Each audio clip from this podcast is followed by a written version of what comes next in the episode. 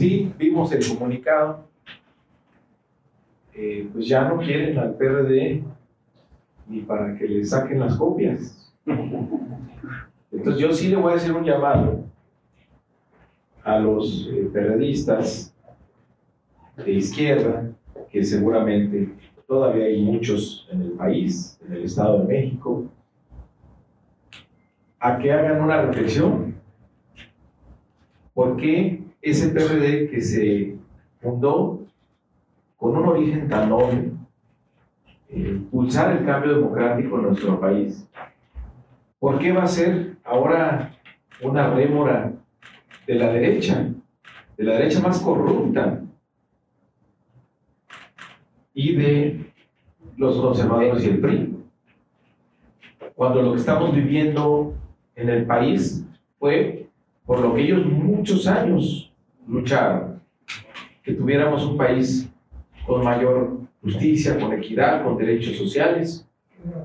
Entonces yo los invito a que se sumen a este movimiento de transformación que representa Morel. Ya desde ahora en el Estado de México, que nos ayuden a sacar al PRI a 100 años de PRI, que no estén ahí de comparsas de la derecha y estos grupos.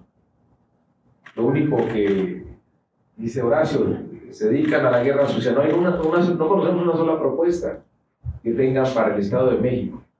Lo único que sí hay que reconocerle a la precariedad del PRI, porque se pone en el brazo que es valiente, sí, hay que ser valientes para aceptar ser candidata de un partido que representa casi 100 años de corrupción, privilegios y abusos. Sí hay que ser valiente para aceptar esa candidatura. Pero de ahí en más, pues no, no tienen ninguna propuesta. ¿La invitación sería Zambrano? La invitación, no, sus dirigentes no.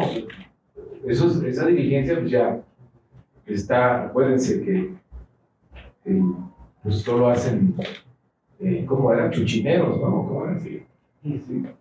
Solo chucheaban todo, no, no.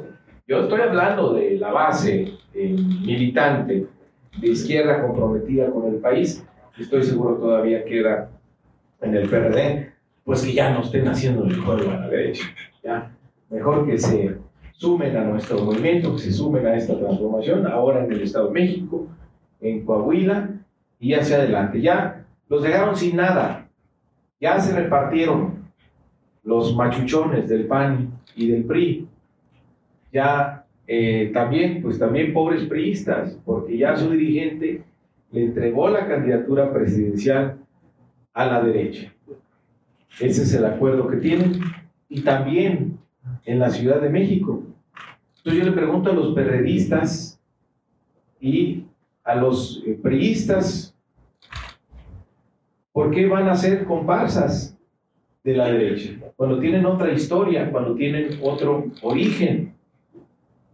Creo que el nacionalismo revolucionario del PRI también podría coincidir con muchos de los aspectos que se están impulsando en la cuarta transformación. Entonces, que dejen ahí a la derecha a los conservadores. Por eso dice el presidente que eso es tiempo de definiciones. O se está contra eh, eh, la voluntad del pueblo, que el pueblo, quiere que siga esta transformación, o se está con los conservadores, con estos grupos que piensan que se sientan y pueden repartirse el país o pueden repartirse el destino de estas fuerzas políticas. Pues, ¿qué le queda al PRI en la Ciudad de México? ¿Qué le queda al PRD en la Ciudad de México? No van a tener representación en las candidaturas. ¿Qué le queda a los priistas del país? Bueno, lo que queda del PRI. Sí, cuando su dirigente ya le entregó la candidatura presidencial a la derecha, ya no cualquier derecha, a la derecha más corrupta. Más información en mexinews.com.